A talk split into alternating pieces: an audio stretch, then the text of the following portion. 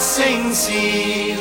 Hello，大家好，欢迎收听第一百四十二期的不可说的两个重二青年的无意义四二三通代。那本期节目呢，请到我们老朋友希姐哈，来跟我们一起聊聊这部《七人乐队》哈，来，请西姐给大家打个招呼。Hello，大家好，我是特别喜欢香港电影的希姐。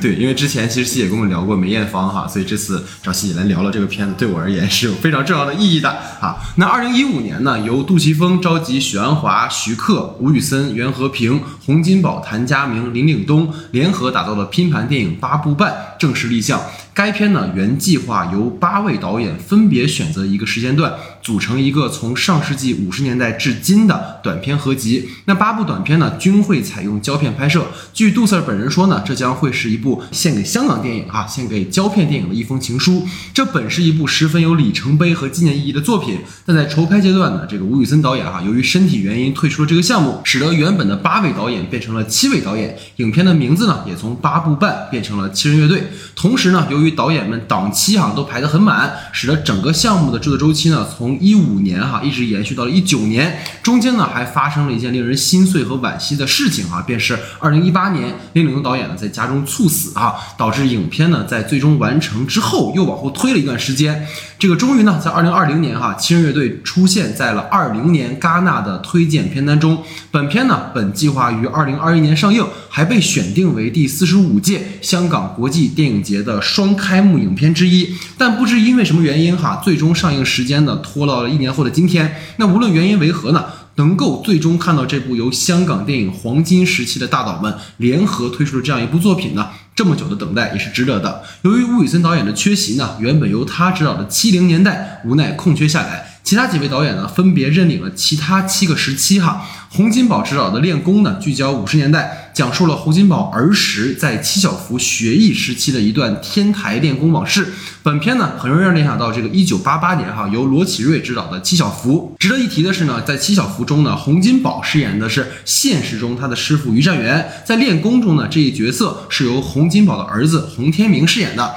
许鞍华拍摄的《校长》聚焦六零年代，讲述了香港的这个校园中哈教育工作者与学生的学习和生活的岁月。本片中呢，校长的饰演者是吴镇宇，他在片中有较大跨度的年龄差哈，从青壮年演到老年，无冕影帝，实至名归啊。谭家明执导的《别业》呢，聚焦八零年代，讲述了一对即将分开的香港年轻人分别前最后一晚的彼此道别，在诗歌与缠绵中道尽深情。袁和平拍摄的《回归》聚焦九零年代，讲述了袁华饰演的钟爱黄飞鸿的老武痴与即将出国留学的孙女之间的幽默而感人的故事。杜琪峰拍摄的《遍地黄金》聚焦新千禧年开始的十年，人们为了财富趋之若鹜，用豪赌来赚取更好生活的荒诞而又写实的故事。林岭东拍摄的《迷路》呢，聚焦二十一世纪的第二个十年，讲述了许久未归香港的老人在喧嚣繁华的街头迷失，穿插着过去与当下的讲述，交织的记忆和情感，让人无数次关联起港人当下的处境。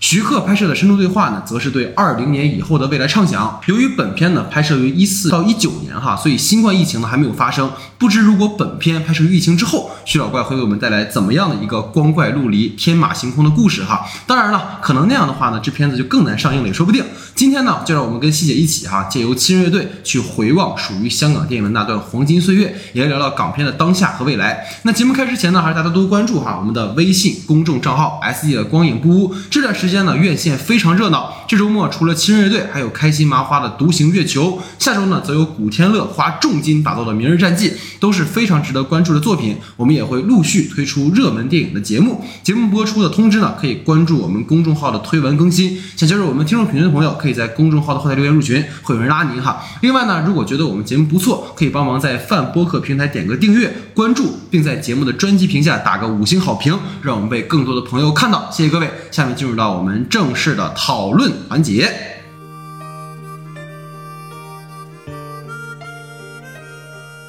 好，下面进入到我们的话题讨论环节哈。由于呢，我们这个是个七个短片哈，所以我们讨论呢，其实跟之前跟爱死机啊这样讨论一样哈，我们来评选出个人的最佳和相对觉得没那么好的作品哈。刚才其实，在闲聊当中呢，女神也说哈，就是好像也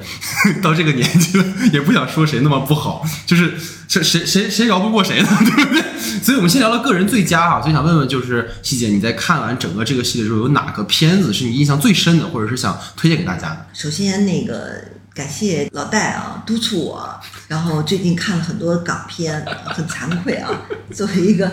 这个这个极端热爱香港电影的人，然后最近都没怎么看啊。然后我是去看了这个这个七人乐队了。嗯然后呢，我是有一个体会啊，实际上我觉得就是说短片它的难度实际上是很大的。是是，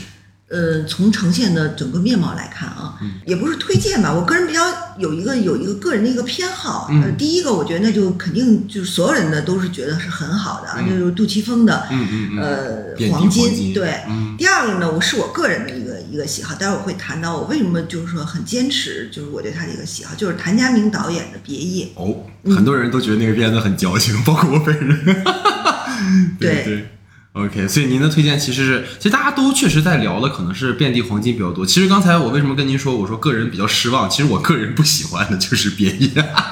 所以其实我们就可以先从这两个片子聊哈。我觉得一个是遍地黄金嘛，其实呃大家看遍地黄金的时候都觉得它跟夺命金有一些相似之处，然后包括它其实聚焦这个时间段也感觉是比较相近的。尤其是大家也知道杜 Sir 在夺命金独占之后，在其实后面就没怎么拍过属于他的强烈风格的作品了。包括前两年说拍这个《拳王男友》，很多人都震惊了，说你前这干嘛呢在这儿？所以说有很多这样的片子哈。那遍地黄金就给我们一种感觉，好像又回到了那个特别典型型的杜 Sir 的作品的那种招牌。包括我，其实，在当时本科上学的时候，我就做过一个杜 Sir 的一个混剪。我当时混剪的一个很重要的一个标签就是无常嘛。其实这个片子，我觉得它也在不断的强化这个无常。而且刚才你也说，短片更难拍，你会发现这些导演们都试图在一个限定空间，然后去把一个短片的故事给讲述完。所以我们可以先从背地黄金来聊吧。您看这个片子有什么跟大家分享？短片它的难度在于它的时长，嗯就是你刚到那个点以后，实际上它已经结束了。对对，我看的时候大概掐了一下时间哈，呃，目前就可能我不准确啊，嗯比较长的是师傅，那是叫师傅吧？啊就是外回归孙女儿要啊回归那个回归的，对不起啊，袁和平的那个对，回归掐了啊，嗯，没事没事，就回归。嗯，没关系然后呢，这个遍地黄金呢，实际上真的是不长，啊，嗯，大概呢只有十几分钟嗯。居然在这十几分钟里边儿，就是说，呃，杜琪峰他淋漓尽致表现他所有的风格，这个是一个高水准的一个表现，而且他的影像风格啊，包括他的取景都有大家比较熟悉的那个呃冰室啊，就是香港对，就是茶餐厅啊，然后就是吃饭，然后他的这个演员的选择啊，有这个肥仔哈，就是林雪的这个影子，然后女主角长得很像这个蒙嘉慧哈，就是对对她的这个演员的角色都是那种善恶莫辨的那种角色，然后还有大家都很喜欢的杜琪峰式那种呃站位，就那个景儿一出来，那个站位一出来，就那种感觉啊。另外，他在这么短的时间内把这几个时间段卡得如此的优秀哈，不得不归结于他的这个现场的这种调度能力，以及他这个两位编剧啊，就是他银河的这个 这这几黄位编剧金搭档黄金搭档，嗯就是说非常熟悉他的这个整个的一个运作的一个方式，所以遍地黄金呢是极度优秀的。嗯另外呢，还有一个呢，就是我看的时候呢，我觉得就是说，杜琪峰他是将这个呃我们所说的画那个引号的怀旧做到了一个极致。嗯就我最近看了一本书叫《怀旧的未来》，嗯也推荐给我知道对，嗯我觉得这本书写的特别好。嗯嗯它实际上就是说，在这个书里头写了一个很重要的一个观点，就是说我们是如何来进行怀旧的。嗯那么在其他几位导演当中，我们看到就是说他们怀旧，就是说他是复刻了过去，但是杜琪峰没有复刻，嗯他是把过去进行影像化的叠加。嗯，就是说他在大事件里其实已经用了这个手法，就是新闻事件，然后叠加现实。对对，就对叠加是他一个手法，也就是说，对于杜琪峰来讲，或者说对于观众来讲，我们喜欢看的怀旧是经过，就是不是复刻的，而是经过呃叠加后的或者说重构后的一个过去。嗯这个是他和其他几位导演重要的区别之一。嗯就我们看那个、呃，就是这个练功哈，或者看回归，其实他是在还原或者说是复刻。对对这个呢，就是说可能很多观众朋友看了以后会觉得比较陈旧，或者说是没有一种感觉。但是杜琪峰他是是在重构这个过去，这样的话就很厉害了。嗯所以就是说，他是脱颖而出的一个重要原因。所以你看，很多人他喜欢《遍地黄金》的一个原因，就是说他实际上在这里面，他对整个香港的这个这个整个发展的一个过程对，他截起的这几个段落，以及他拍摄这个手法，他是思考过的。嗯，它是有他的美学风格的，有他的拍摄的一个一个整体的一个设计的，而且他这么短的时间内能做到这个程度，他的功力嗯是非常厉害的。嗯嗯嗯。嗯而且其实我就从可能导演角度来说，当时我们在呃，因为跟西野其实我们一起看了《神探大战》嘛，当时，然后看完出来之后，他 就扶墙，因为拍太好了，扶墙我们不配，就是也不配讨论的。反正就是我想说的一个点是，当时看完之后出来，我们就在闲聊说，《神探大战》跟因为它其实是韦家辉自己导的嘛，那其实当年那个神探其实韦家辉是编剧，当然他也联合指导了，但你就会很强烈的感觉杜 Sir 在神探当中有特别强烈的从导演的技巧上去完成，比如说对于这个多重人格，我不是说就让你你刘青云一个人在这演疯子，而是我通过我的调度让你看到他的多重人格，而且通过镜子啊，然后通过街道这种纵深啊去展示一个人格的丰富性，而且是完全通过视觉化的这种呈现。然后韦家辉在《神探大战》就是让刘青云一个人就是多重人格这么来回演来回跳，然后就直接让你看到那个人格跟这个人的对话，就这种其实就很直白。所以在那个时候，我就又回想起来当年看《银河》之后，我觉得因为在我本人也是以前学导演的嘛，所以其实我就会觉得当时被杜 Sir 对最大的感受就是这儿，包括在这个片子里面，如果落实到他片子当中，他有非常多这种纵深镜头当中，其实是在后景里面的人，你发现他也是非常鲜活的。包括他里面在强调说后景那个也买了投也投资了那老板娘，然后说哎涨了涨了涨了，哎跌了跌了，就是它作为一个整个环境当中的一个补充，然后一个氛围的烘托，其实它把这个环境带得更加的落地，更加真实，而且又给主人公这个团队又有一个很强的一个外部的刺激，包括。其实当时我因为宁可和后来去院线看的嘛，然后我当时其实是赶在他那个首映场是在那个资料馆，然后那场因为就是大家能能来资料馆看的，能抢票的基本都是喜欢的，而且那那天是七位导演在腾讯会议上。做了个连线，就贼奇怪 那种感觉。当时徐克说感谢疫情嘛，让我们能够在这种就是很赛博空间的这种环境里去去讨论这个片子。然后当时其实看到哪个部分，就是看到他呃第二个部分，就是零二年他那个非典的那个部分，大家所有人就是疯狂的鼓掌。就是我们也当然了，我们不方便说那么多啊。如果各位对这个部分感兴趣的话，可以自己去看看。但我们就聊，其实非典时期跟今天有非常相似的地方。而且我后来，因为我一直以为杜 Sir 在藏私货，因为大家也都明白嘛，杜琪峰他就是一个不老实的导演。但是我后来才知道，这个片子其实是在一四到一九年拍的，也就是说，杜 Sir 在拍这个片子的时候还没有新冠疫情，所以。当你看到零二年的时候，他讲到那个新，我觉得刚才您讲的一个点非常好，就是它里面对于呃一个新闻的一个事件和它的它创造的那个空间之间的这种关系，它又非常强烈，就是把把非典这个背景带到这个故事当中，然后包括他说买房啊，现在便宜了，买不买？然后他给了你一个非常讽刺的，最后给了你一个画面是当年什么价格，然后到了十年后成十倍、成百倍的叠加，嗯，就那种唏嘘、那种宿命、那种无常感，就是一下就出来了。而且你觉得导演还带有一种调侃，他又不是那种陷入其很深的那种啊，单纯的说你们这帮傻子，而是说大家有一种很强烈的那种对于世事无常的一种一种关注。包括大家看到这个片子，其实。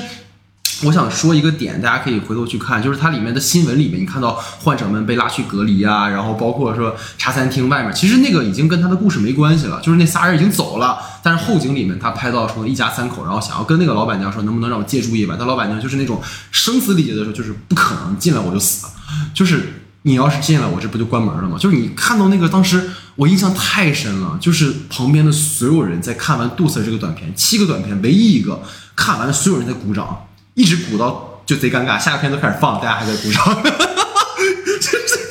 但就是所有人的那一瞬间，在大荧幕上，我终于看到一个真的在关注人的当下的处境的这个片。当然，它讲的是过去，但我觉得跟现在和未来又有很多的联系。所以，确实是杜塞这个片子，无论从刚才细节的维度，还是说我觉得补充的维度，都让我印象很深。而且其实，因为我今天跟您说，就是我觉得人真的在成长。我看罗翔老师说一句话，他说就是你不要拿呃现在的自己去审判过去的自己，因为你在成长嘛。我当年看《夺命金》，我跟您交实力，我确实是没看懂，就我当时太小了，我当时刚上大学，然后呢，当时也是跟西姐认识之后，西姐给我推荐了，哎呀，说《银河印象好啊，我说看吧，然后咔就给看完了。看完之后，因为。其实大家都知道，杜 Sir 之前的片子都是警匪啊，就是类型很强。就是你看，像夺命金，包括后来被大家就是一直在吐槽的那个华丽上班族，就是你看起来说，哎，他怎么就拍歌舞片了？但其实他在用职场的环境也好，或者在通过这种股市的环境也好，他本质上讲的主题一直是他自己非常迷恋的那个东西。所以我这次又重看夺命金之后，我发现他的这三条线索，其实他反而是杜琪峰很出跳的一次尝试，因为他在结构上做出时间的一个。呃，错位了。这个错位导致他的故事你看似无关，但是又有非常强烈的关联性。所以当时，反正夺命金让我重看，又有一种很强烈的感受是啊，原来杜 Sir 他其实一直在保持着他的这种对于题材也好啊，或者对于他的主题的一个延续哈。所以大家如果有时有兴趣的话，你可以把夺命金再补一补哈。所以这个是杜 Sir 的这部遍地黄金哈。那下一步来了。说实话啊，毕竟希姐也是前辈，所以说我也不太好说太多难听的话。但是我真的不喜欢，我真的不喜欢别业。但这里就是很多人都不喜欢。对，所以这个就必须听希姐您先找不找不，您给大家聊聊。对，就我我个人选别业的一个原因是，对于我对谭家明这个导演的一个个人的一个一个一个偏爱。嗯，谭家明呢，他呃本人呃非常的低调。而且他是一个典型的一个一个学院派，而且他这么多年来，我觉得就是我很钟爱什么样的人呢？就是说我就是这个样子，从来没有改变过。无论就是说世界怎么变化，我还是那个样子。谭家明就是这么一个人。其实他呃在父子里已经显示出来他非常深厚的一个导演功力，但是他呢还能在短片里重新回到一种。一种形式的一种一种一种表现当中，这个就是说谭家明他个人的一种一种偏爱吧，所以我我觉得就是这个是很好的。另外呢，如果大家对谭家明有了解的话，就从他开始到后面，他所有的创作，其实他是一直是非常。很像欧洲导演的这么一个人，包括他的拍摄的一些手法，嗯，包括大家看那那些台词，他写的，也不知道是他写的，应该是他写的台词啊，嗯，就是大家都觉得比较奇怪，或者有有一点做作哈，嗯，但是我觉得他的这个呃这个这个是有想法的，我觉得别业，嗯。嗯，只是说这两个演员，我个人是感觉 稍微有点没有控住场。嗯嗯嗯，但是也不能赖啊，赖这两个演员，因为两个两个都比较年轻，像这种室内戏哈，也要求控场能力要非常强。比如说，我们现在回忆一下，王家卫在呃这个是《花样年华》吧？呃，这个那个室内戏里边是是张曼玉和这个梁朝伟，大家看看回忆一下，如果这个演员换成那两个人，估计大家满意的不得了。为啥呢？不是因为这俩人好看，是是，而是因为那俩人控场的能力强。在封闭空间里，最大的一个问题在于，你是否在一个单独的空间里能营造出一种情感的暧昧的一个情绪，就是说这东西不能破，对对，要收着。那么实际上那给我们做了一个很好的一个范本，那是收着的。这两个年轻的演员呢，当然男演员可能同很多人都认不出来了啊，他们俩就是那个。父子里的那个小孩儿，我看了演员表，哦天哪，我都有点想不起来那小男孩长什么样了。是不？对他长大了，然后他演的这个男主，嗯嗯嗯，这两个演员呢，稍微的呢，就是说没有控住场，就是把这个场呢给破了，所以呢，这个别业呢，就是呃中间有一点节奏，我觉得稍微有一点掉下来，对，但是它的结尾哈，就是那个空空镜。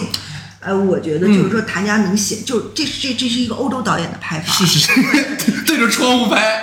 非常厉害。对对对对，就是说你显示他他的那种思考啊，对，就是那种那种那几个空镜，包括在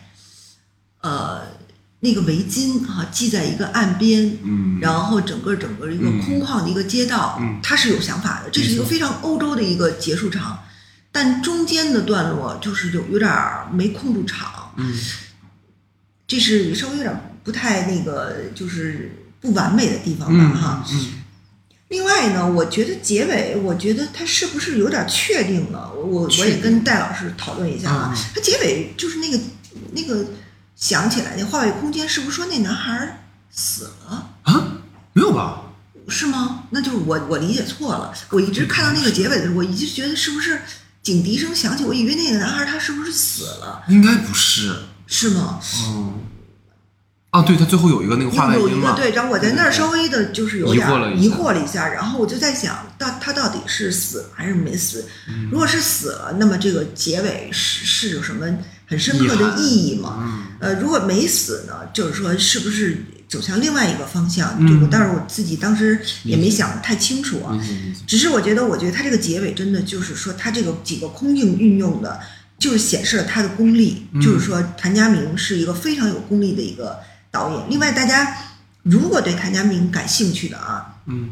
首先谭家明他在早期的时候是新浪潮的主要的嗯导演之一。嗯大家如果对他的这个感兴趣，可以看他早期一部作品叫《爱莎》。哦。风格和我们今天看到的《别业》是很类似的，嗯包括他对整个室内空间的一个色彩的一个控制，嗯。包括演员的一个处理，包括中间有一个段落就是它有点惊悚，嗯。那都是艾莎她的一个一个，所以我就觉得谭家明他是一个非常坚持的人，嗯。我我我对这这种人比较喜欢，就是说我很坚持我自己，无论你们怎么说我，我还是我坚持我自我的那个自己，嗯。所以我我个人对他有这么一个对人的这么一个一个情感的一个喜欢。另外，我觉得他这几层的这种文本的套嵌的意义其实是很好的。嗯台词写的是有点儿，呃，你们可能认为是矫情啊，但我觉得他是有想法的。他这几层写的是非常有想法的。这嗯，这还跟一般矫情可能有区别。对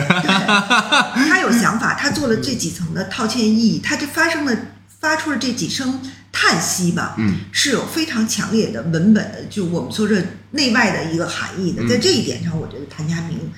是很厉害的。对对，我其实是当时我们就以前总会说王家卫矫情嘛，后来我看完这个片子，我才知道，就是谭家明他其实给王家卫做过很长时间的剪辑嘛。我就在想，也许这个台词是不是也问过王导演的意见？因为我我其实为什么我当时会说有点我不太喜欢嘛，或者是像其实您刚才提到一个点，我觉得很多就是演员这方面其实是很。很吃演员的，在这种戏份当中，所以我就做了点功课，我就回去搜了那个他在新浪潮的时候拍的那个《烈火青春》嘛，嗯然后那个时候我就我就突然明白了，我看到张国荣跟叶童在房间里面那种暧昧，然后因为我当时看了《烈火青春》的一个段落，就是张国荣跟叶童是在一个酒吧认识的嘛，然后当时叶童刚被她的那个男朋友抛弃，然后他让张国荣给她买一杯这个呃买单，然后两个人在。这个酒吧的外景，然后开始有一点点，哎，我送你回家，然后到了之后，但是哥哥还是演的那种，就是说我不想说占你便宜这个时候，所以我要走，但是他又偶遇了一个他比较危险的一个情况，他又回到这个房间里，然后两个人从叶童下床把他带过来，两个人往外看，然后两个人慢慢的进入那种缠绵的状态，就是你看到啊。就是因为演员之间的那种很强的性张力，让他整个的这个戏，你会时刻被抓在其中，而且你很认同，就是我们说你很接纳和认同这个关系是实的，嗯，就你觉得这两个陌生人他就该在今天晚上就该干柴烈火，就该来一下，是吧？但是这个片子你就会觉得有一个前提，其实我不认，就是我不接纳。但是这个我觉得也是短片，像您说，它比较难，你你不可能让短片你一上来让观众就是说，哎呀，他俩是已经在一起很久了，然后现在要分开了，最后一夜是吧？然后，但像您说，它确实有文本内外的含义，但是因为我不。我我没有接受他俩这个设定，所以导致他俩无论做什么，当然，其实您看他俩从就是房间的那个那个外面的这个走廊玄关，然后客厅到卧室，然后整个的这个调度，他其实一定是有表达。包括他最后，我其实像您说，我最喜欢其实他最后的处理，就是真正的那种很强烈的暧昧和那种亲热的时候，我就恰恰给你一个风雨夜的那种。有有有一个深夜港湾的这样一个配乐，然后给你一个氛围的这个烘托，其实这个才是有味道的东西，那个是很影像的东西。但是前面包括他上天台的那个部分，我觉得两个人之间确实是缺了一点东西，所以你看的时候，你总觉得嗯，你会带不进去啊、这可能是我当时为什么说其实矫情的原因。说白了就是你没进去。你但凡我认同这个东西了，其实我就不会有这个感觉。而您可能是从另一个通道是觉得说，我我喜欢这个导演，所以从导演的维度，他是我，而且我懂他为什么要这么做。这就可能就是我们的入口的不一样。我觉得很多观众可能也是一样。如果你单纯看这个短片，这俩人也没什么火花，可能就会觉得，哎，好像是没 CP 感，是吧？咱们现在说说，对对对对，但实际上，无论是通过女神来讲，还是说我给大家补充的这个细节吧，其实也能明白导演是有他的表达在的。所以这个是关于呃别业哈，但我确实是觉得是可能也是碍于尺度。我就是当时看说哥哥跟叶童，当时是叶童第一次演全裸戏，我的天，那个太刺激了。啊，还那么年轻是吧？所以这个是别业啊，给大家推荐一下。然后我们其实可以接着聊一个吧，我觉得我特别就是相对比较喜欢的吧，其实就是《迷路》哈，林岭东导演的《迷路》，因为呃，这个当时我记得您还给我点赞了，因为我。最近之前有段时间，我特别迷恋，就是那个魏君子老师，他做了一个电台嘛，他在聊香港电影风云。嗯，然后因为魏君子老师很厉害，就是大家可以有空可以去听一听，他特别像说书，嗯，他就像说评书一样，但是他给你讲的是一段一段的香港历史，然后电影史，然后他就讲到就是当年林岭东导演他从一开始的 这个草台从就是出身，然后慢慢慢慢一步步打拼，然后拿下自己这个风云系列，然后。但是后来去补了一下他的整个的这个三部曲嘛，我就是觉得哇，太厉害了！而那个年代，所以我当时就回来看《迷路》之后，其实一上来你会有一种感觉是，哎，好像跟我知道的林岭东好像不太一样，就是那种，当然我可能是我我个人的局限，有些可能没看过，但我就觉得好像这个片子它用一种，像您说，它是一个老人回到了香港，然后看到那种迷茫的感觉，其实就像您刚才说到别业你喜欢的原因一样，我喜欢其实像您一样，就是一个。老人在城市中迷失了，他对着一切的东西他不熟悉，他不知道。包括他看到那些地标建筑被拆除的时候，有同有有朋友就开玩笑说，特别像宣传片前面看说，哎，您看这儿曾经是啊这个。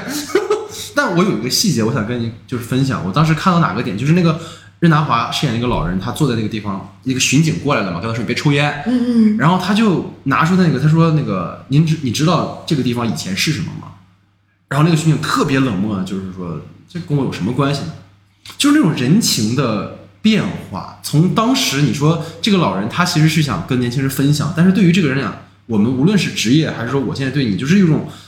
就是那种人情之间的冷漠。我就是感觉到了一种，也许是导演的一种唏嘘吧。所以那个点当时看完之后给我印象还挺深的。所以可能先听您聊聊这个片子吧，就是林岭东导演的《迷路》。嗯，林岭东呢，是我一直认为是呃香港整个学界呢。低估的一个导演，嗯，大家可以去看这个风向标啊，就香港的那个双周刊，还有他的评论协会会经常时长不短的出那种呃关于呃理论文集，这个理论文集，他们一旦出了谁的理论文集，就是对这个人的一一种呃美学风格的一种赞赏啊。那么他们今年还是去年啊，呃，在他们的官网上可以买到《岭上风云》。就是整个的对林岭东的一个个人的一个回顾。香港人写这个影评或者说是写这种理论文章吧，我我个人是特别喜欢。就是他们写的理论深度呢，特别的，呃，看上去好像没有什么理论深度，但特别的呃吸引人。嗯，就写的非常的像那种呃散文，或者说是带有很强烈的一种感情色彩。所以咱们今年出了一个特别厚的一本《岭上风云》，里面有大量的对嗯。林岭东的一个采访，对一一个分析，然后他们整个做的是比较微观的，就很微观，就做这个人，嗯，就就他是怎么起来的，为什么有这种拍摄的一种手法，嗯，那么林岭东呢，我个人认为呢，就是说他出来的时候正好赶上了另外一位导演的，呃，正当年就吴宇森，嗯，他们两个风格是完全不一样的，他们俩虽然都是枪战片，但是吴宇森是浪漫主义，浪漫主义正好契合了整个当时的八十年代的一个。一个一个那种氛围氛围，哎，林岭东呢是，嗯嗯，他是现实主义加残酷，是的，对我们看他整个风云系列，监狱风云系列，那是非常惨烈。那么这个呢，在当时来说呢，稍微有一点，大家可能就是说不如吴宇森看上去那么的 潇洒，充满了力量。哎，还不瞒，还跟大老师说一句，就最近看了这么多港片啊，缓不过来，受了内伤，最后是看什么缓过来的呢？英雄本色。啊！你又回头看了《英雄》，对我又去看了一遍《英雄本色》。《英雄本色》有有有有极大的一个一个治疗内伤的一个作用。这是真没想到，真的是有。就是说，他虽然事儿比较惨，但是你看了以后觉得，就是说特别励志，觉得就太棒了。我就就我就是要一个机会。哎，我要一个机会，对我一定会有这个机会。对对。但是林岭东没有。是的。他是没有的。是的，是的。特别惨，就是说他是极度现实主义，所以林岭东在。起来的初期，他实际上整个票房各个方面哈，包括他的拍摄风格，包括他去好莱坞的整个的整个历程，不如吴宇森。嗯但是我们今天回过头来再看林岭东，他的这种拍摄手法是非常非常非常值得学习的。嗯。包括他对枪战片的控场能力，他在他尤其是在他在这个整个的这种警匪片当中，他非常的独树一帜，他对人物的这种没落的那种描写，比如目目露凶光，这个我觉得是特别值得一提的一个影片，就整个里边拍摄，所以就是说，呃，整个林岭东的他的这种这种架构哈，他是很优秀的，所以就是说，我觉得喜欢。这个枪战片的啊，我觉得可以，大家去把《岭上风云》那本书可以看看啊，就看他他们是怎么写的啊，就是研究这个林岭东这个人，我个人是觉得非常喜欢，所以《迷路》的前八分钟极度优秀。你是闪回之前是吗？还是对，就是他被撞死，就哎呀剧透了，对，就他被撞死之前，这个你把哎，我来听到这儿了，你们都看了啊，可别说我剧透啊，你继续。对，就是前面那那一段，就那几个那些拍摄的手法是非常林岭东的，嗯，非常林岭东的。后面呢，我觉得 稍微有一点，有一点，有一点节奏，有一点，有一点怪。嗯，但也还也还好吧，说明他可能到年纪大了以后，他开始回忆他的这个这个一生，阐阐述一种。刚才我还跟戴老师在聊一种停滞的美学啊，就是说停在那里不动的时候，就是说我们在看这个这个这个取景啊，应该怎么取，可能是这个感觉。对，嗯嗯，其实包括其实它里面有一个很强烈的一个父子间的一个隔代的这样的一个冲突嘛，但是他你发现好像也写的很淡，就他没有太强调这个。包括他说他他老老婆跟他讲说，哎，你儿子要去英国，你看你是怎么搞，你能不能去拦一下他？其实他也是一种我尊重，我不过度去阻拦你。然后他。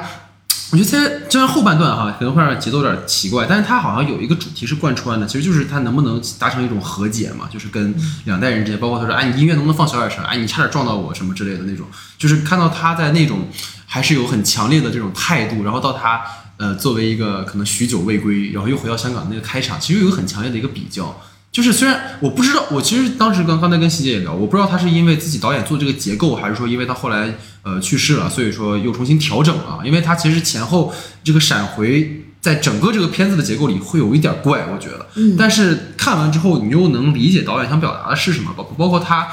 就是可能想说，我一个人在像您刚才说到《别业》里面的这个谭家明导演，就是我在坚持的东西，随着这个时代很多人都忘记了，那我要不要也忘记？我要不要也坚持这件事情？我要不要知道那个地方还是我所知道的东西？那我要不要把这些东西都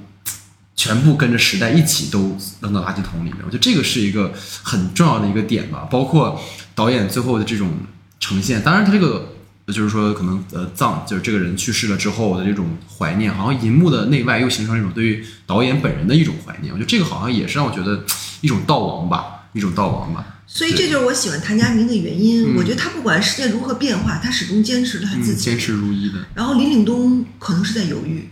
而在一生从影过程当中，他肯定犹豫过好多次。他走向好莱坞的时候，他就在犹豫，因为他的犹豫导致了他在好莱坞拍摄的呃很多影片都是呃不成功的。嗯，呃，当然这跟体制有关系啊，好莱坞是制片人体制啊。然后他回到香港之后，就是。呃，他的整个的从影的经历也不是太顺畅，是是，所以我觉得他一直在犹豫，但是谭家明没从来没有犹豫过，所以我觉得从影像上来看，从各个方面来看，就是我喜欢谭家明这种坚持，就是这种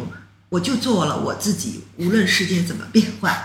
所以我是在这一点上很喜欢谭家明。哎，你说实话，我说西姐就是说前辈就是厉害啊，就是咱怎么聊都能绕过去，而且还就我就是喜欢，气氛都到这儿了。你说我就是说的不好，我还是人吗？你可以说的不好。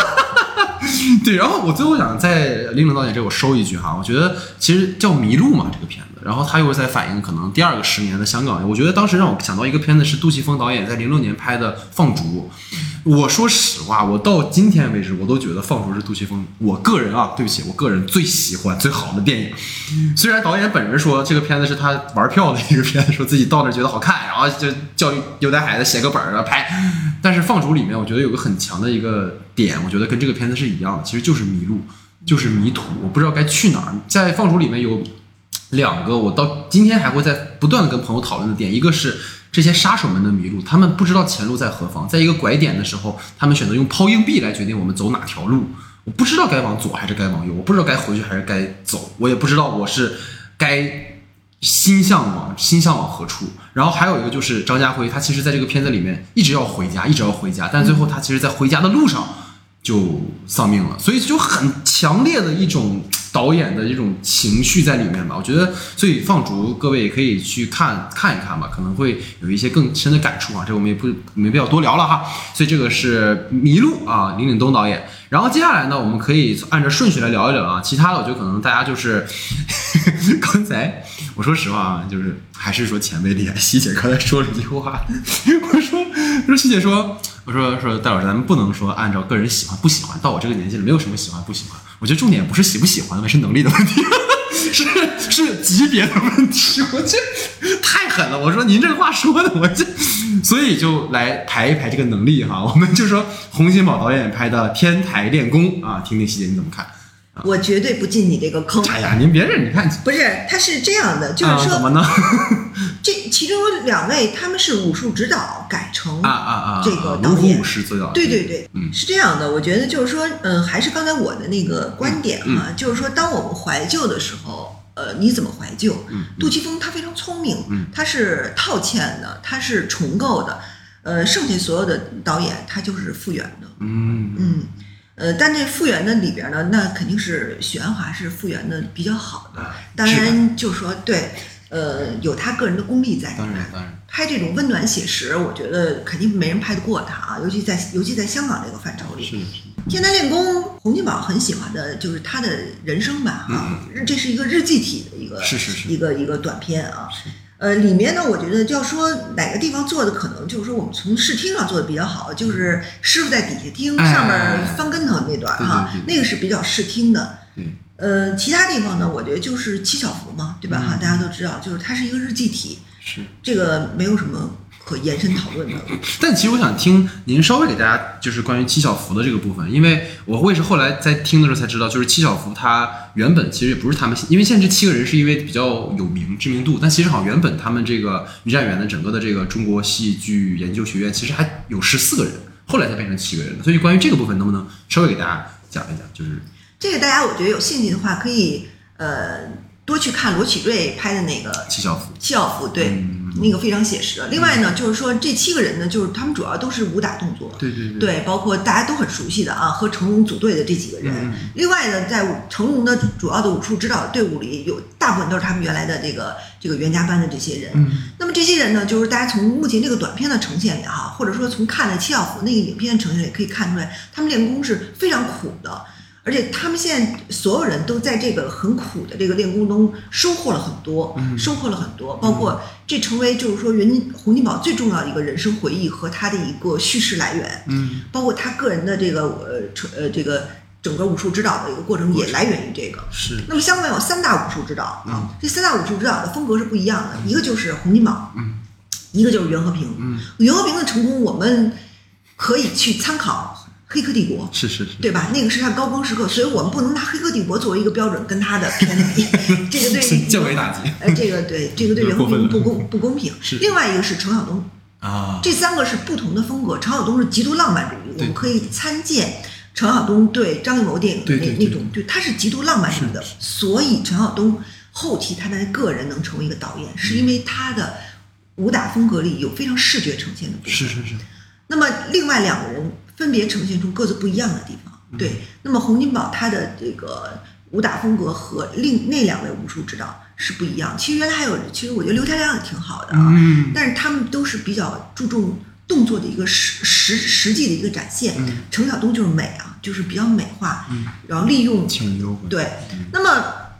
成龙的优秀之处在于，他从呃这个地方出去以后，他自成了一个风格，就是他的拳脚功夫，嗯，他自成了一个，他是利用了很多，比如说凳子、桌子、椅子，还有什么呃，就是场景空间中的哎场景空间的道具的一个一个一个。一个设计啊，对对对然后杂糅成他的一个舞蹈设，使使得他的这个武打风格呢有一些嗯节奏感，嗯，对，很好看。对另外呢，中间再搭配上就是很搞笑的一些部分，嗯所以成龙脱颖而出对。那么洪金宝他的武打风格呢，实际上呢还和成龙后期加工过的不是太一样。对，所以洪金宝的意义在于他的武打风格是呃比较呈现了一些呃。就是京剧流派的一一些架势，嗯对，嗯呃，就是肯定比较老派，但是也很好看。其实我个人是觉得很好看。确实，天下练功它可能没有那么亮眼嘛，很多人也觉得说它就是一个好像是个小菜开场的开胃小菜，但是又能从中窥探到，尤其是又 Q 到魏俊泽老师之前拍了那个龙虎舞狮的那个纪录片嘛，能看到当年的那些特别有意思的一件事就是说现在很多人在谈论港片的时候反而觉得香港的电影本身没有港味儿，反而是魏君子老师拍这部《龙石舞龙虎舞舞狮狮》很有港味儿，这就很有意思了。这特别有意思的一件事儿，是是是就是说一个资深的爱好者，嗯。一个香港的一个，他真是算一个就是是香港片的一个一个一个资深的一个就是影迷吧哈，嗯。就是他倾注他所有的热爱哈，然后拍的这部致敬这个舞狮的，就是说你会看到，就是说，就他们觉得这个特别像港，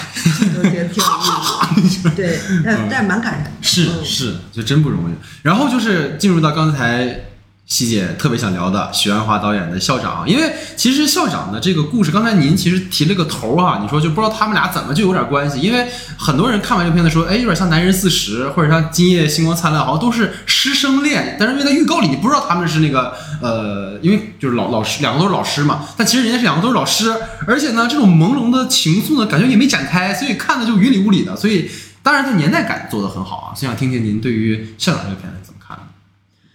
许鞍华的功力那就肯定是啊，对吧？人家香港金像奖，咱们看看得奖最多的就是他，是，就是他是被香港就是整个业内认为是就是说功力是最深厚的，呃，当然其他导演也是啊。另外，许鞍华他其实是拍过很多很多类型的电影的，嗯嗯他的能力应该呃不仅限于此，但是他在这个方面最擅长就是现实主义，而且是温暖现实主义。对对对，嗯，这个影片当中有几个地方，当然也是网友们都很喜欢，就是他随随便便弄几个细节就很有质感。嗯比如说那个那盆花儿，嗯有一个小男孩尿裤子了，然后他假装去假装是花儿那个花瓶里的水洒了哈，然后是在路上卖糖水的啊，嗯然后那个有一个。那个学生吧啊，挡他那个那那都非常有影像感的，对这就是许鞍华特别厉害的地是方。嗯，另外一个我就是想说什么呢？许鞍华和为什么说许鞍华、吴宇森、徐克他们三个是在同一个级别上？我不是说导演功力，嗯是他们三个人是励志的。啊他们三个人的电影看上去是是激励人的，嗯是恢复你的内耗的。就为什么说我看了很多电影特别有内伤，我得去看《英雄本色》，《英雄本色》很惨，嗯但你看完了以后你特别励志。嗯许鞍华电影也是这样，他是很有能量的，非常有能量。即使是就是他的文艺片，比即使是桃姐这样的电影，你看上去依然是非常能量满满的，就是它是安慰人心的。它的安慰人心就在它的结尾上，刘德华回去以后，桃姐为他亮起了一盏灯，这就是许鞍华最厉害的地地方。就天水围的就是日与夜哈那样一部电影哈，就是讲老年人的，他都是有能量的，所以他们三个人都是能量组的。是是是，就是你们看完他们三个人的电影以后，你你会满血复活，但是其他人林岭东看完了以后，那基本上就是很很难过了，就是很真的很难过。嗯所以说，校长呢这部电影呢，它只是许鞍华一个中等发挥，嗯就是他随便拍吧，我觉得就是这个样子。对，然后呢，让让大家显示一下吴镇宇的一个演技。吴镇宇的演技哈，当然吴镇宇是我个人个人非常喜欢 钟爱的一位是是是一一位，我觉得一位男演员，就是他的演技啊，在这里面是很厉害的啊。对对对，其他的就是也也没有什么，太多可以去聊了。对，其实他中等发挥。是的，我觉得就是可能刚才您说的这细节，我再补充一个细节吧。这个其实可以以后如果聊许鞍华导演电影，我们可以再讨论。就是他在结尾的地方，就是他听到同学们说这个女老师已经去世了，然后给了他一个推上去的镜头，是他的那个反应。我觉得哇，吴镇宇是真的是太厉害了。就是，但就还是那个问题，短片你没这个容量，你也不知道他俩到底什么关系，到底是咋回事，你也不清楚。但是最后那个表情，他的那种悲伤，然后当着同学们又要表现出一点就是好像很淡然的感觉，就是那种很矛盾的纠结的心情，又不用什么台词，就不说话，就让你感受到我这种情绪。我觉得确实是。哎呀，一会儿我们聊金像奖再来再说吴镇宇的事儿哈。所以这个这个片子，然后下一步就是刚才你也提到了啊，袁和平导演的这个回归啊，同样是龙虎武术出身，同样是这个武术指导，然后拍了这样一部由袁家班的袁华啊主导的片子哈，听听您的这个分享吧。对武术指导来说，有一个巨大的难点就是文戏，哎，实际上他们是不擅长文戏的。是是过去香港电影呃拍片子的时候哈，会专门留一个空间给武指，就是说此处交给武术导演来拍摄。剧本上有这么对对对对。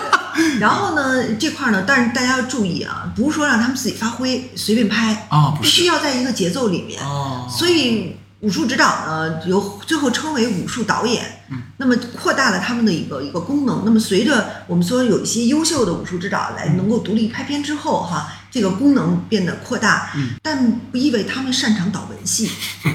呃，但是这个这我我要接下来延伸说什么？这个文戏导挺好的，我觉得。是是是。对于袁和平来说，导的蛮好。是是。他的整个对这个老年人这个人物的这个把握啊，我觉得这个袁华演的非常好，我觉得真太好了，我觉得演的。包括他有几个点，第一个麦当劳事件，嗯，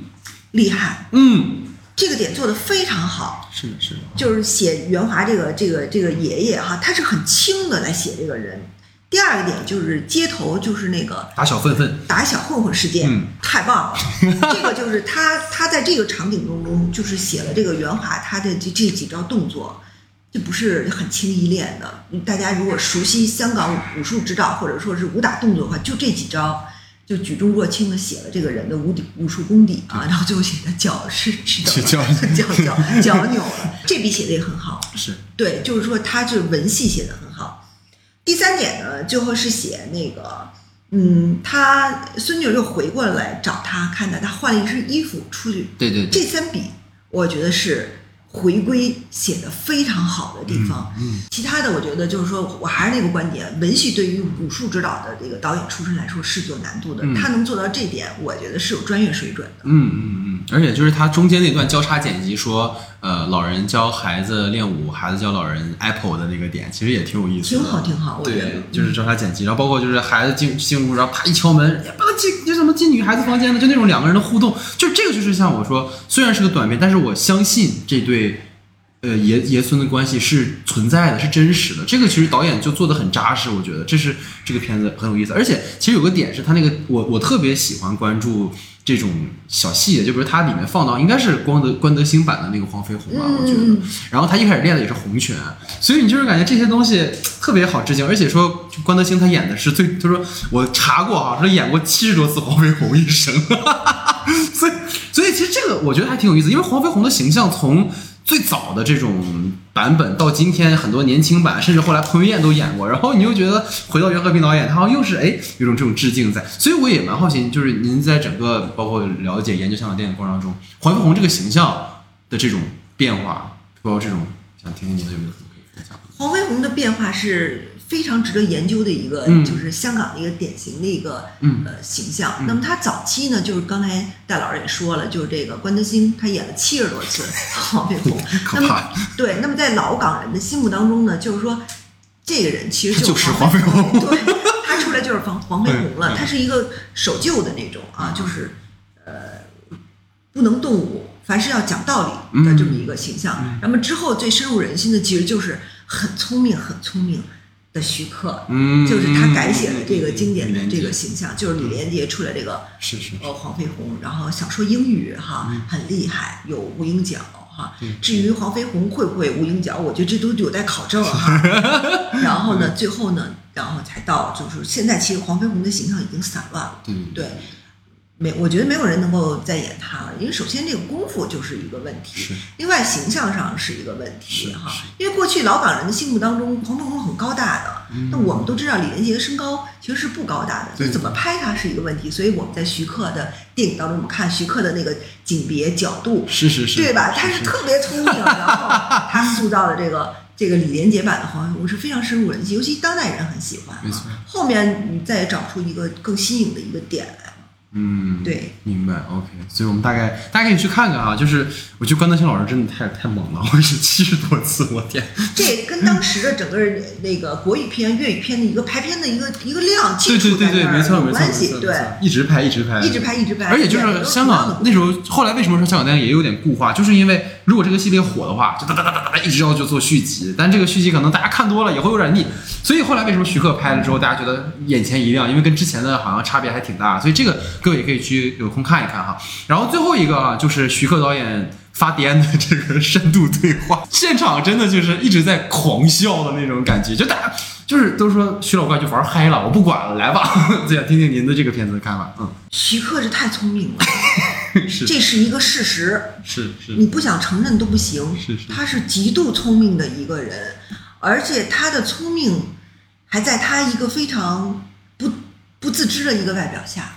当然，我觉得他可能也知道，对，他肯定是，就是说他随随便便就玩一个梗出来，都都是很有厉害的。深度对话拍的非常之好嗯，而且像这种这种题材片子，很多大导都做过，嗯嗯嗯，他是不逊色于任何一个人的，所以他是极度厉害的。嗯而且这几个演员弄的，我觉得他给搞的台词写的非常厉害。嗯嗯嗯我为什么说徐克他真的就是说他是一个风向标？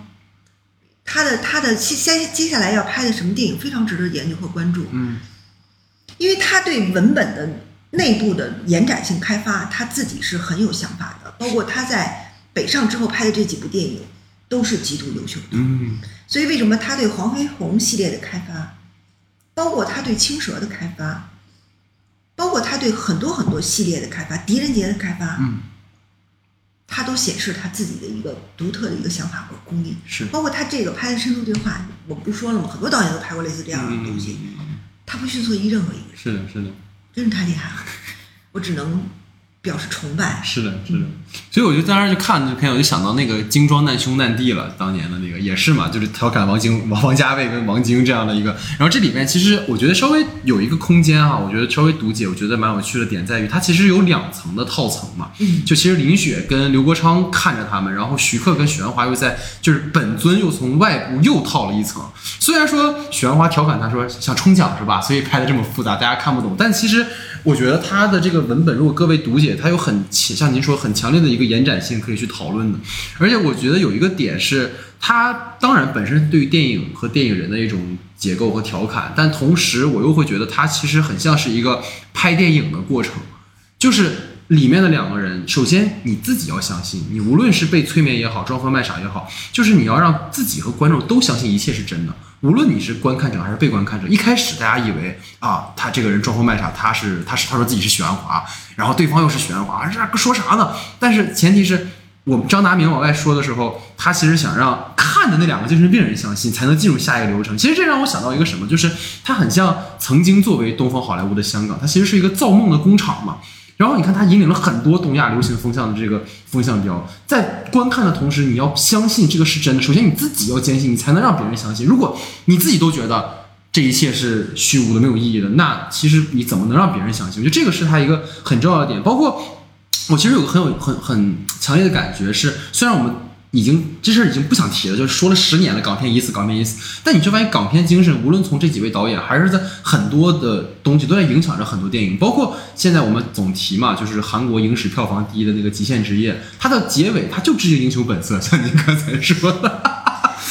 就它到今天为止，韩国还在不断的翻拍港片，包括《独占》他们也翻拍过。就是这种强烈的感受，就是它确实是影响的很深。包括，呃，也有一个像您刚才提到说，最近那个《地球最后的导演》嘛，不是很出圈嘛，就是讲那个贾樟柯跟宁浩，其实也是一种电影的这种致敬的玩法。所以可能大家深入对话，一方面看着热闹，看着乐呵，但另一方面其实又可以去读解导演借由这样的一个疯癫的对话，想要告诉我们什么啊？这个也是我觉得挺有意思的一个地方。好，那其实接着就是我们把整个的这个七部短片哈，我觉得今天大家真的是赚的，我想把它做成付费节目，我感觉希姐给大家那可不必。大家就是把七位导演的各自的一些作品，其实都顺了一下，我觉得非常好啊。然后在整个我们主体话题吧，在讨论到这儿之后，有一个最后想跟大家，呃，其实跟希姐讨论吧，就是因为我们知道，由于吴宇森导演的身体原因，他缺席了，所以导致七零年代无人拍，所以我就特别想问您，就是如果说在香港导演中选择一位您觉得可以拍七零年代的，会是谁，或者他会拍什么？我在网上看了一些网友的推荐啊，嗯。呃，有王家卫哈，有这个陈可辛哈，啊，然后很多都是大导。嗯，呃，我个人是有一个想法，我觉得其实说不用用年龄或者说他是否经历过这种东西来、来定义他，因为吴宇森呢，他正好七零年代呢是他一个即将要起来的时刻，是是是，他正在苦恼和徘徊，嗯嗯。因为呢，他最后他八八十年代后中后期才拍上了《英雄本色》，之前他也也落寞过，也犹豫过啊。他来拍呢，不知道他会以什么角度啊？还是我刚才说那问题，就是一旦他怀旧的时候，就是复刻原来的东西。嗯嗯，我个人有一个，就我个人有一个喜好，嗯我喜欢有一个导演叫赵良俊，嗯我觉得他其实拍片子，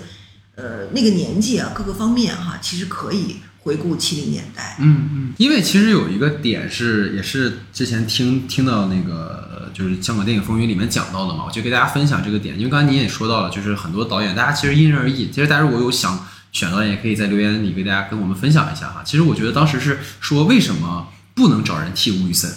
当时就我听到有一个观点，我觉得说的很好，他就说，因为这七个导演，包括吴宇森，有个共性，就是像您刚才提到，他们在七零年代都是在将将准备起步，在进入电影和电视领域开始做导演，但是都没有真的大红大紫的时候，他们的代表作品都还是在这之后。这七位导演有一个非常，就八位导演都有这个非常明显的，包括说洪金宝和袁和平在那个时候其实是龙虎舞狮，然后杜琪峰和林岭东是跟着王晶的父亲王天林从电视台开始做的。然后这四个人其实都是那种基层出身，他们我觉得当时说了一个点，叫他们是红裤子出身嘛，就是其实都是从从底层起来的。然后刚才您说许鞍华、徐克，包括谭家明，可能是相对来讲有一些学院的一些底子，然后他们其实，在当年七零年代末是香港电影新浪潮的主力嘛，包括我刚开始提到那个《烈火青春》啊，然后包括徐克的《蝶变》、许鞍华的《风劫》，这三个片子都是听希姐跟我讲的。以前 就是我把就开始汇报工作了，你知道。然后吴宇森导演其实当时你也提到，他是跟张彻导演在做副导嘛，然后七零年代也开始，后来慢慢陆续开始做。所以以这个标准来说，为什么像王家卫啊、尔冬升啊、陈可辛啊、关关锦鹏啊不不太合适？因为他们其实是八零年代发展，然后往后开始拍片的。所以说这八位导演来做，其实是一个很。就是很有纪念意义的事情，然后就是又又很有趣的在于，吴宇森抽到了七零年代，他们是七零年代共同发迹的导演，但是恰恰因为他退出了他们的那个年代，反而没人拍了，所以这就是一个好像很有趣的一个一个 一个关系哈，所以这个可能是在这个部分吧，稍微给大家补充了这样一个信息。那以上就是我们整个的主体讨论哈。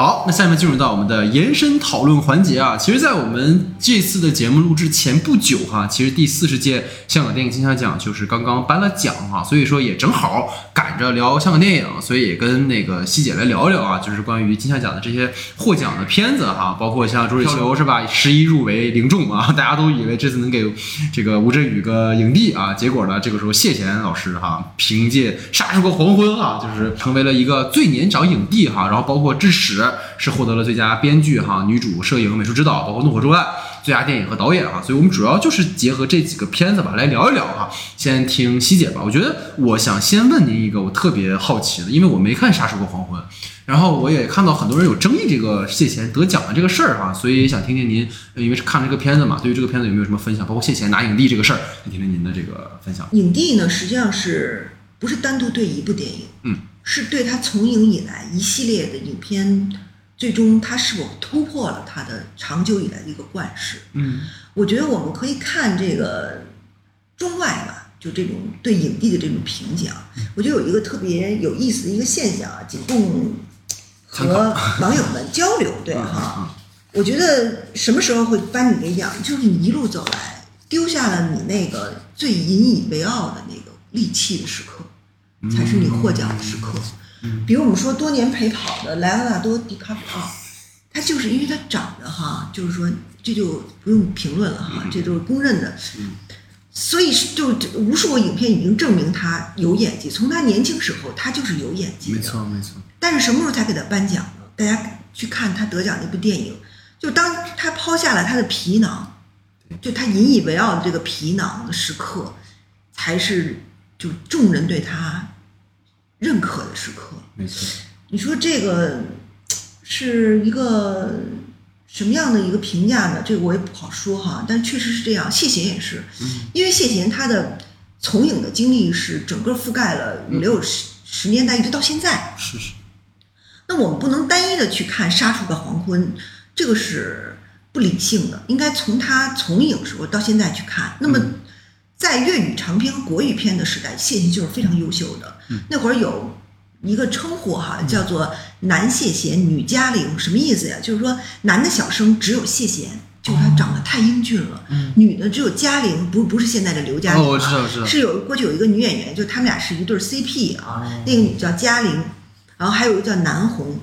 那个女演员，然后呢，包括她的那个导演就是刚刚去世的楚原导演，嗯就男谢贤，女嘉玲，什么意思？就是小生非谢贤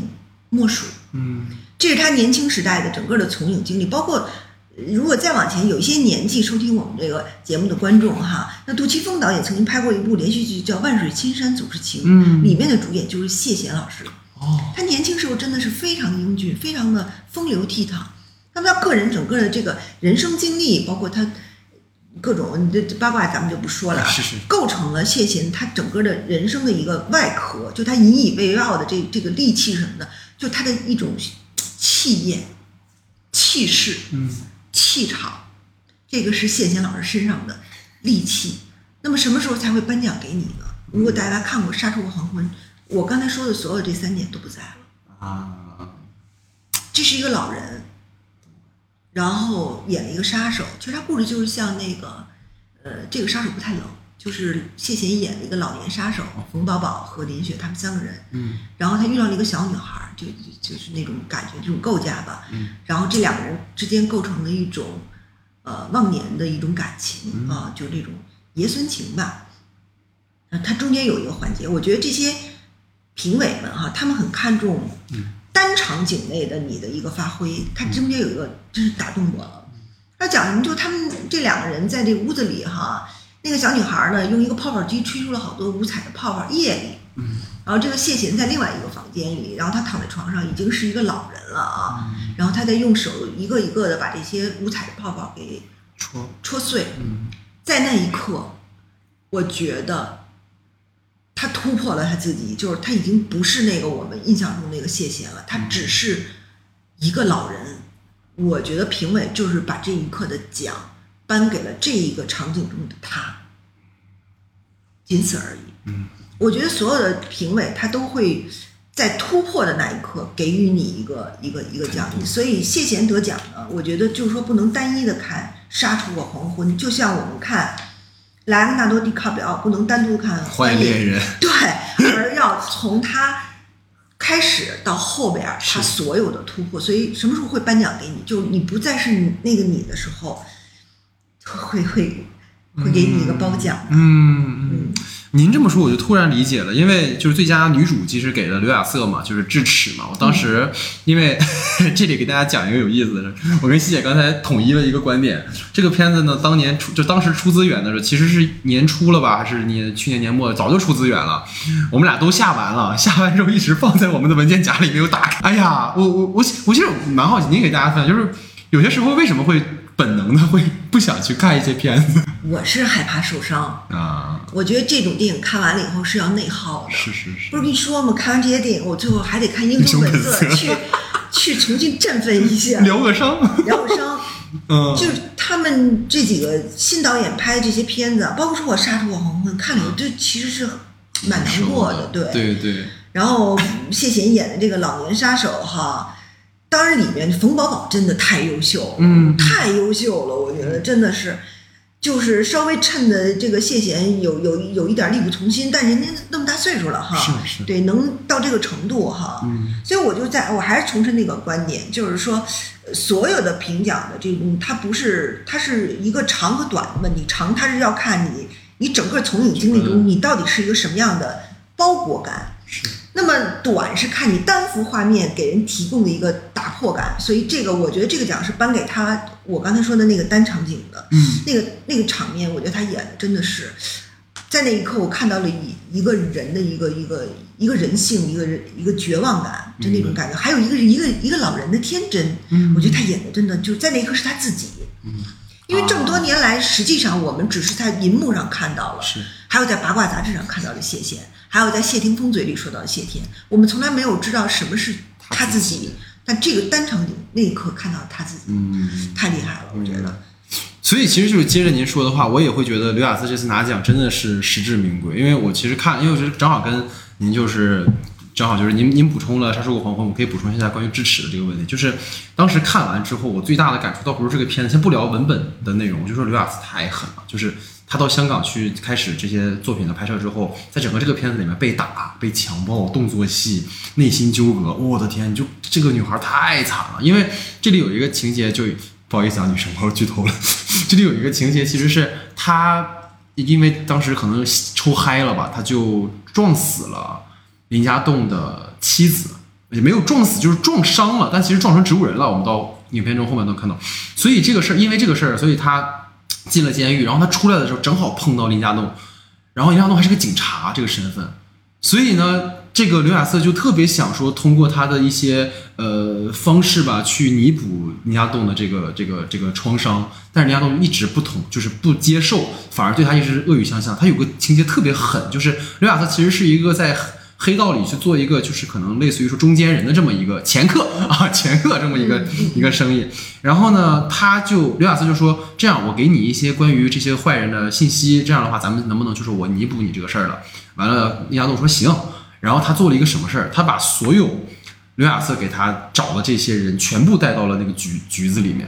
让刘亚瑟当着所有人的面儿，他跟问刘亚瑟说：“这个人是不是你说你指证的那个人？这个人是不是你指证的这个人？”这个行为是什么？就让他死啊！等他但凡出去，这个人就完了。所以你看，因为这个举动，所以导致整个后半段刘亚瑟一直在被追杀，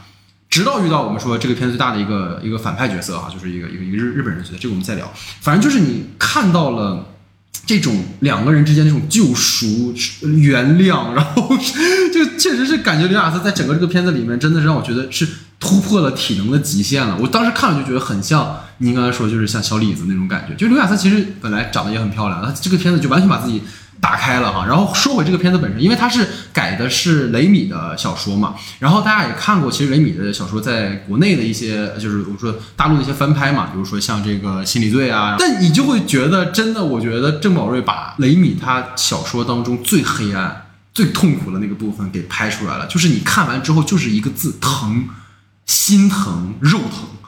然后智齿大家也都知道什么意思嘛？智齿是我们在成长当中都会长的，时候，智慧牙齿啊什么的。然后在这里面有个新人上司的角色，其实是呃李纯演的，就是他的表演我们先不说了哈。我说一直对李纯是喜欢不起来了，但是这个新人上司长了智齿，然后他借由这个所谓具象化的一个点，其实老刑警就是林家栋的那个老刑警和阿桃就是亚瑟饰演的这个角色，然后包括这个刑警之间，他们三个人。其实都有成长在这个片子里面，然后到影片的结尾，它有一个很强烈的救赎。我要跟各位，哎呀，剧透，对，不好意思，它影片的结尾让我特别动容。我觉得最后有点流，有点感动的点，就是在影片的结尾的时候，因为刘亚瑟被那个就是变态其实折磨，然后他最后拿着一把警枪，然后躲在一个箱子里面，然后在箱子外面，林家栋拼尽全力帮助和他的那个同事两个人杀死了，就是搞搞死了那个那个。反派，然后就在这个时候，其实他在外面一直在尽全力的想要去拯救这个女孩。就在这一切都结束了之后，林家栋打开了刘亚瑟藏身的那个门，但刘亚瑟那个时候因为已经被强暴、被折磨的已经到了极限了，他开门的瞬间，刘亚瑟就开枪射杀了林家栋的那个角色。嗯，强烈的宿命感到结尾的时候，你从林家栋的表情，他给出的是一种。欣慰，嗯，他的表情是用那种抚慰他的感觉说，当然他已经被呃攻攻击了，所以他已经说不出话。他那个表情是没事了，放心吧，我原谅你。啊，就是我现在说的我都有点头皮发麻，就是真的是看到最后的那种感觉，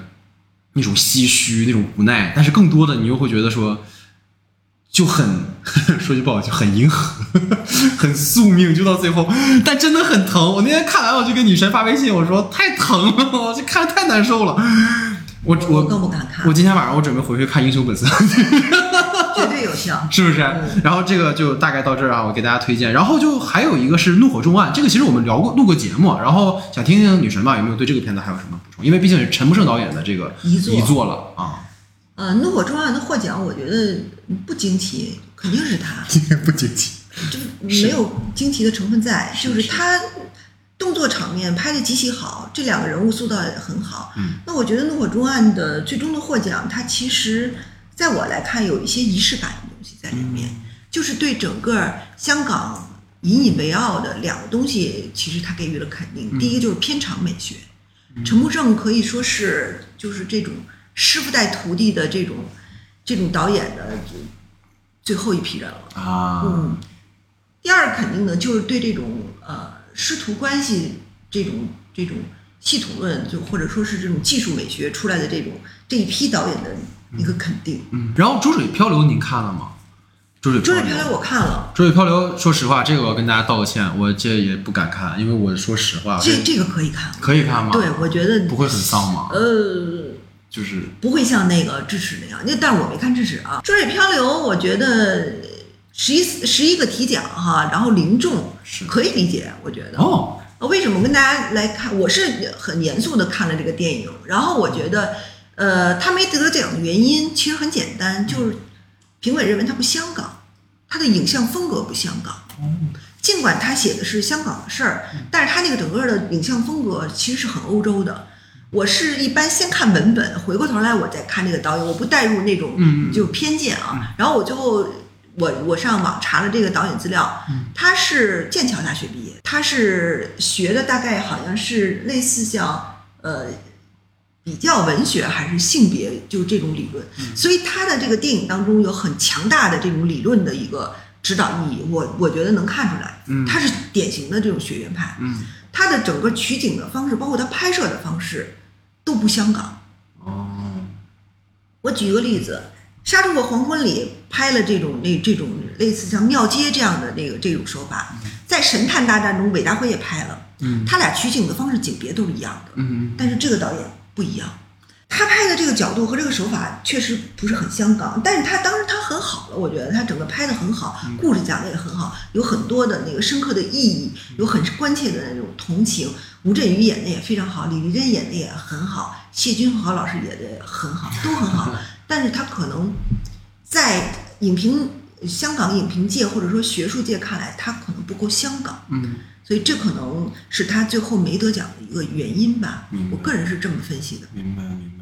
反正这个《浊水漂流》大家有空也要去看一下，我也得去看一下，挺好的，挺好的是吗？然后就是悲凉，嗯，我就对呀、就是我就是觉得悲凉的，，嗯，因为那两年我被什么片，因为我觉得就是可能跟大家也分享一个点吧，我觉得就真的是心境不一样了，尤其是现在可能更多的参与到就是工作当中吧，尤其是影视行业，其实你跟当年有我可以一天之内我看《一念无名》是吧？我再把那几个就就大家知道那点那几年什么什么那个踏雪寻梅啊，一一天我都看了，看完之后贼开心，哎呦心里那那难受啊，要出去喝酒啊什么。但是说实话，你真的进入这个行业之后，可能你的这个心境不一样了，你确实是像您说的，它有很强大的一种内耗，你得缓好长时间，真的是受不了了。就是我再举个例子，延伸啊，嗯就是有一位另外一位香港电影，他拍的其实跟那题材类似，嗯是第十二届香港金像奖的最佳导演，嗯叫张之亮。呃，研究香港电影的人应该都比较熟悉他的名字嗯啊。他拍了一个电影叫《农民》，那个农民就讲香港的这也是底层社会，他们住在笼子里，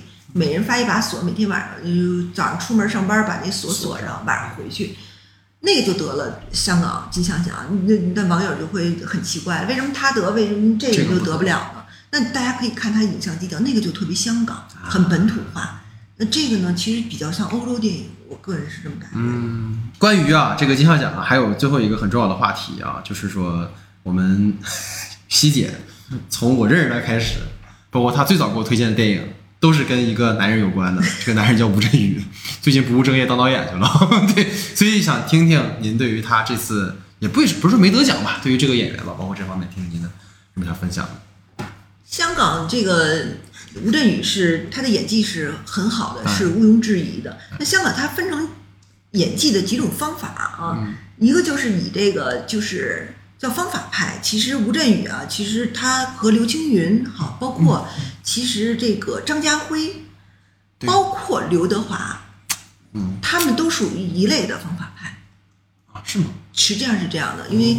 他们的方法派是什么呢？但是就是说，早期对呃刘德华就是一直没有得过奖，是包括刘德华自己曾经调侃过自己，就是说我跟那个梁朝伟在一块儿，我们俩才能够那个怎么得奖哈，就我一个人好像怎么样哈，他其实很谦虚。刘德华是什么时候开始真正的就是说被关注或被注意呢？也就是说，还是刚才我说那个观点，就是他丢掉了一直以来他引以为傲的那个利器。嗯他引以为傲的利器呢，其实跟吴镇宇有点类似，嗯就是他们俩的肢体语言和他的面部表情之间的有一点不匹配。嗯为什么多年以来只颁给一个人呢？就是梁朝伟呢？嗯梁朝伟的演技，他其实也是方法派。你要说他不是方法派，肯定也不是，他是天才。有很多人他是说他是天才，其实我们还是要把他往长了去看。就是梁朝伟，他从刚开始表演到后面，他中间有两个飞跃的时期，一个就是王家卫《阿飞正传》，嗯《阿飞正传》他前面可都是张国荣演的，对吧？那那演技是什么水平？那咱们肯定也是有目共睹的。是的，他用最后的五分钟左右打平了跟前面张国荣，你说这是一个什么样的高水平的一个表演？就五分钟，而且这五分钟是无台词表演。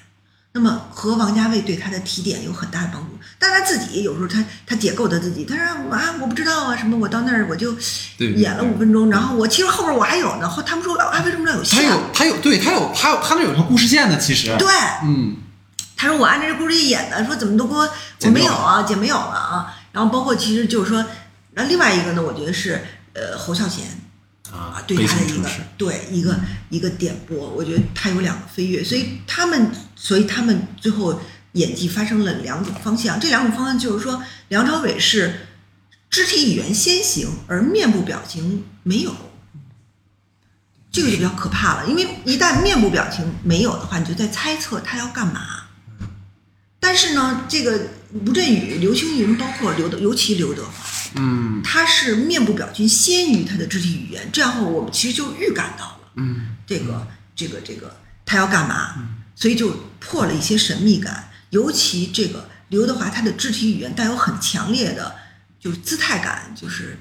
他走路有有一就你能从十米以外认出来，他就是刘德华华，就他那么走路，包括《无间道》，他那个反手有一个文件拍腿，啊很经典。啊那个导演很聪明，刘伟强很聪明，他利用了刘德华的姿态感，嗯嗯包括刘德华他走路是很有特点的，包括他在那个呃那个演爆破师的那个片子叫什么？拆弹部队拆弹专家，拆弹专家里边，就是你很能很清晰的辨认他的肢体语言，没错没错，所以这是他的一个问题。所以他这几次得奖，其实是讲给了我们所说的单幅画面它的破除的这个感觉。一个是大只佬他的结尾，嗯他穿上了那个衣服之后，拂开那个树木，他走出来那一刻，那一刻是值得的，我觉得。另外一个呢，就是桃姐当中，她跟叶德娴当中的一个她的真正的一个非常真挚的一个表演一个方式，我觉得这两个其实是很好的。嗯吴镇宇呢，他是非常非常优秀，这是毋庸置疑，他是方法派执行的最为彻底的一个人。但是可能他面临一个最大一个问题，就是说，他依然现在还是方法派，嗯即使他在校长，包括他在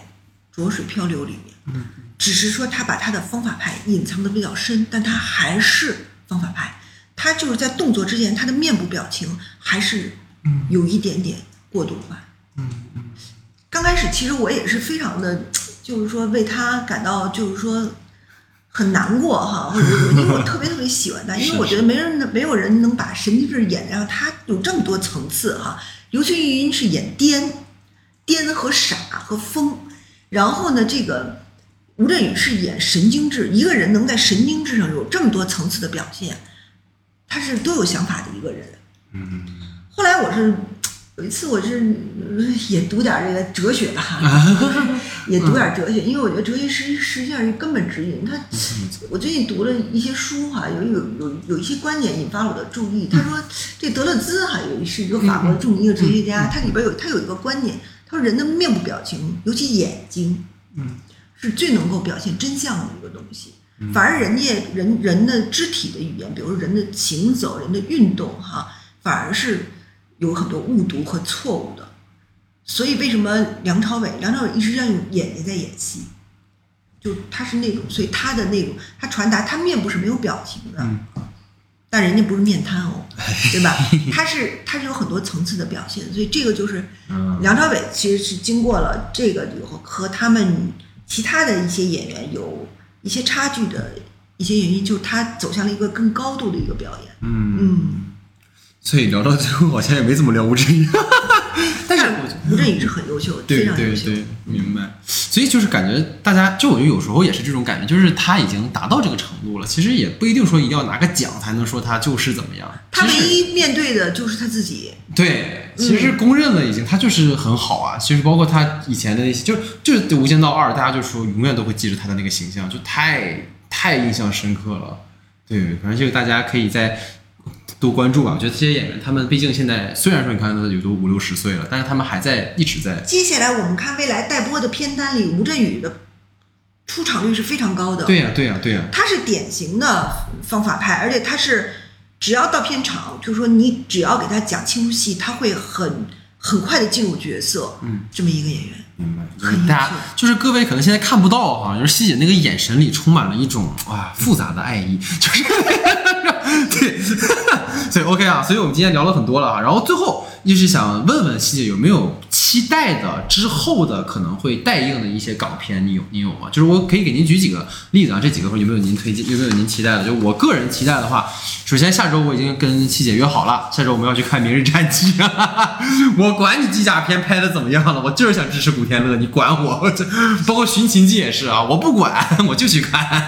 每一个男人心中都有一个机甲嘛。可不嘛，而且就就谁谁不想当项少龙呢，对不对？这这《寻秦记》我一定要去看啊！所以古仔的片子无条件支持啊！我我就是跟大家说一句。然后就是我个人比较好奇的哈，比如庄文强老师自编自导的《金手指》这个阵容为什么让人好奇呢？就是因为刘德华和梁朝伟啊，就是又时隔那么多年的一次合作哈、然后包括最近因为有个新闻嘛，说林家栋在拍《潜行》这部电影的时候，然后受伤了，然后进了医院。然后这个片子是刘德华、林家栋、彭于晏，然后是关之耀执导的，我也比较期待。但当时都是比较偏类型的哈。然后就是九月九号会上映的呃郭富城主演的聚焦网络金融犯罪的《断网》这个片子，其实我也关注很久了啊，而且它有感觉跟当下比较流行这种黑客啊什么问题都相关，所以我也蛮期待的。然后就是有个叫《密案》的片子，因为最近其实我特别就我在看《亲人》的时候，我就有一个很好奇的点，就是没有银河的场标。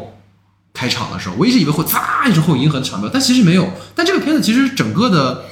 班底都是银河的班底在做的呀，所以这个我还挺好奇为什么的。但是反正《密案》这个片子是完全银河班底啊，然后包括尤南海啊，这个这个杜杜 Sir 啊，都亲自下场帮郑宝瑞去搞这个新片啊，所以也蛮期待的。然后最后一个就是我从二零二零年就开始说的，因为每年我跟老徐做年终盘点的时候都会推，就是呃给大家推荐下一年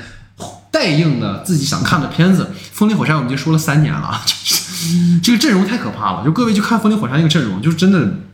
感觉是港片最后的这个警匪片的一个巅峰吧，也许，但是一直没拍完。这样，希姐有没有什么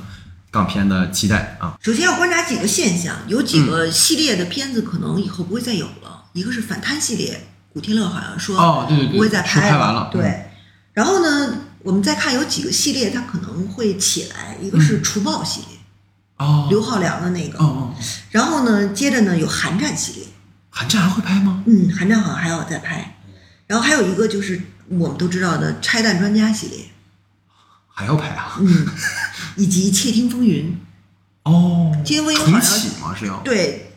据说是啊，我看了资料说这一季的这一集的是导演是尔冬升，就是他回来准备自己，哦。但是不知道啊，不知道。OK。所以我觉得现在就是说我观察了一下这几个系列啊，我觉得它有一个共通的一个特点，嗯呃，当然还有麦庄组合啊，嗯嗯嗯，就是说这几个系列呢，就是它它它它有一个风向标，大家可以关注。扛大梁的都是编剧，